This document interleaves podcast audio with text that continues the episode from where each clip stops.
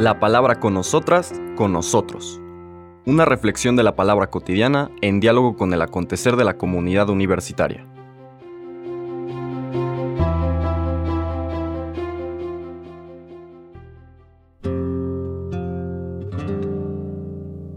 Hola, buenos días. Bienvenidas, bienvenidos a la palabra con nosotras, con nosotros, de este miércoles 24 de enero de la tercera semana del tiempo ordinario. Iniciamos el capítulo 4 de San Marcos, en continuidad desde luego con todo lo anterior que hemos visto. Ya el evangelista en su catequesis, en su mistagogía, en este ir develando el misterio de Jesús, nos ha presentado al Señor como el enviado del Padre, aquel que que ha sido ungido por el Espíritu en su bautismo, la paloma que desciende sobre él y que le permite experimentar ese cielo rasgado, es decir, que no hay nada que separa su comunión con su Padre, vive esa comunión plenamente, siente esa filiación profunda y radical y la manera como el amor del Padre, la forma amorosa como el Padre lo contempla, le transmite la alegría que su ser, su existencia, le transmite a Dios. Contemplarlo, contemplar su ser, es alegría para Dios.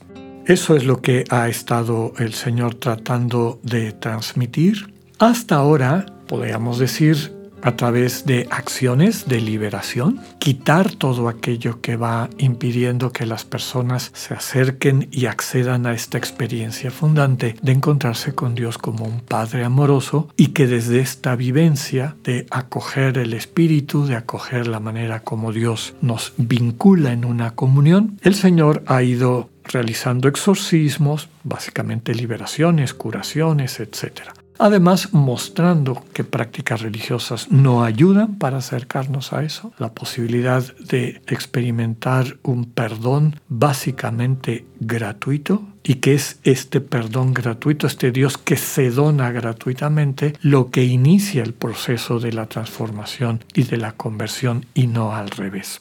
Ya describimos las controversias, etc. Hoy, fíjense, capítulo 4, nos presenta Marcos una nueva faceta del Señor Jesús y es la faceta de maestro, es decir, de alguien, de un sabio que a través de una comunicación, eh, podríamos decir, profunda va describiendo esta verdad que nos quiere transmitir, de tal forma que sea accesible a todo el pueblo. Desde luego que los testigos de las curaciones, los exorcismos y demás recibieron una buena noticia y nos dice el propio Evangelio que la gente quedaba maravillada de lo que estaba pasando.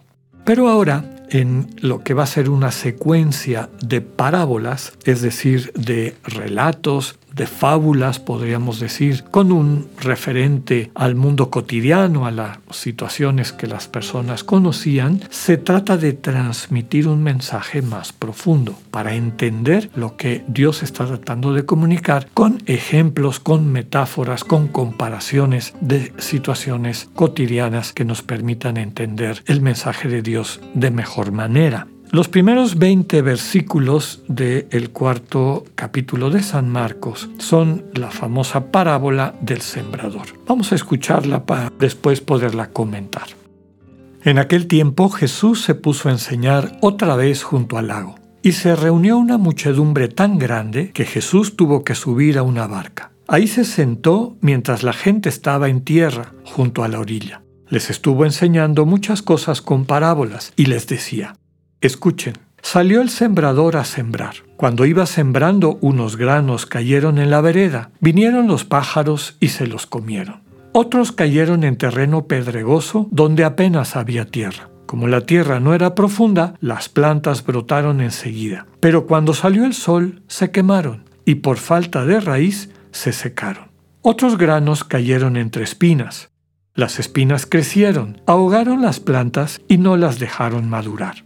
Finalmente los otros granos cayeron en tierra buena. Las plantas fueron brotando y creciendo y produjeron el 30, el 60 o el 100 por uno.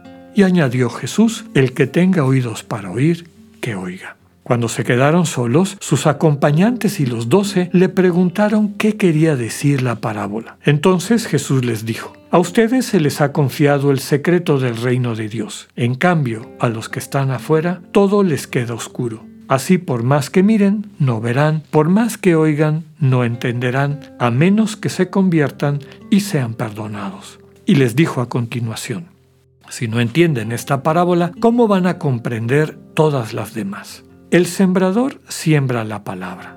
Los granos de la vereda son aquellos en quienes se siembra la palabra, pero cuando la acaban de escuchar, viene Satanás y se lleva la palabra sembrada en ellos. Los que reciben la semilla en terreno pedregoso son los que al escuchar la palabra de momento la reciben con alegría, pero no tienen raíces, son inconstantes y en cuanto surge un problema o una contrariedad por causa de la palabra, se quedan se dan por vencidos. Los que reciben la semilla entre espinas son los que escuchan la palabra, pero por las preocupaciones de esta vida, la seducción de las riquezas y el deseo de todo lo demás que los invade, ahogan la palabra y la hacen estéril.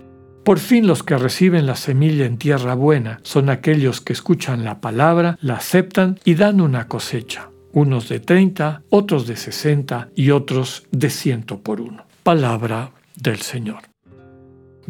Esta parábola, desde luego, lo que nos está presentando, recordemos que nos quedamos en que quiénes son los que están más cerca del Señor Jesús, quién viven, quiénes viven en intimidad con Él, quiénes son sus hermanos, sus hermanas, su madre, es decir, su familia cercana. A esa familia cercana, el Señor le está tratando de transmitir, de enseñar algunos de estos elementos importantes. La parábola del sembrador ya hemos comentado en otras ocasiones, cada vez que vemos palabra, en el fondo estamos hablando de comunicación.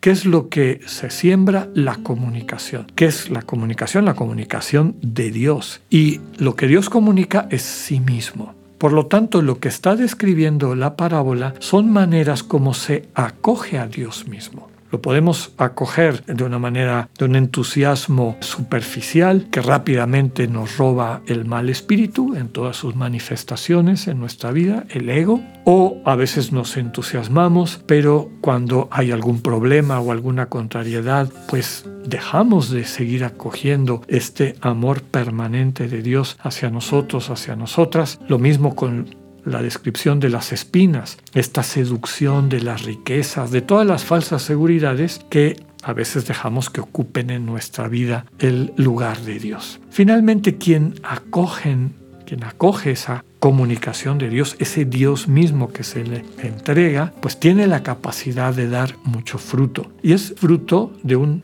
cereal que da vida, ahí también hay desde luego una simbología, tiene suficiente para alimentar a los demás. Aquí la clave es la disposición.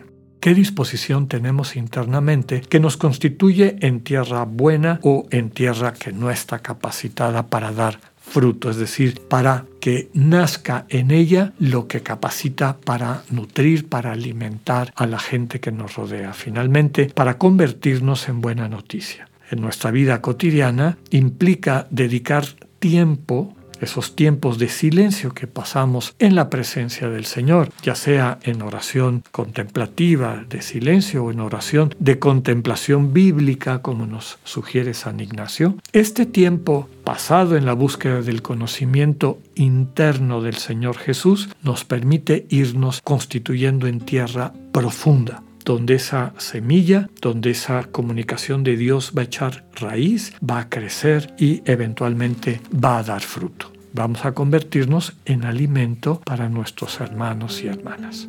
Que podamos siempre estar atentos y atentas a desarrollar esta disposición adecuada. Que tengan un buen día, Dios con ustedes.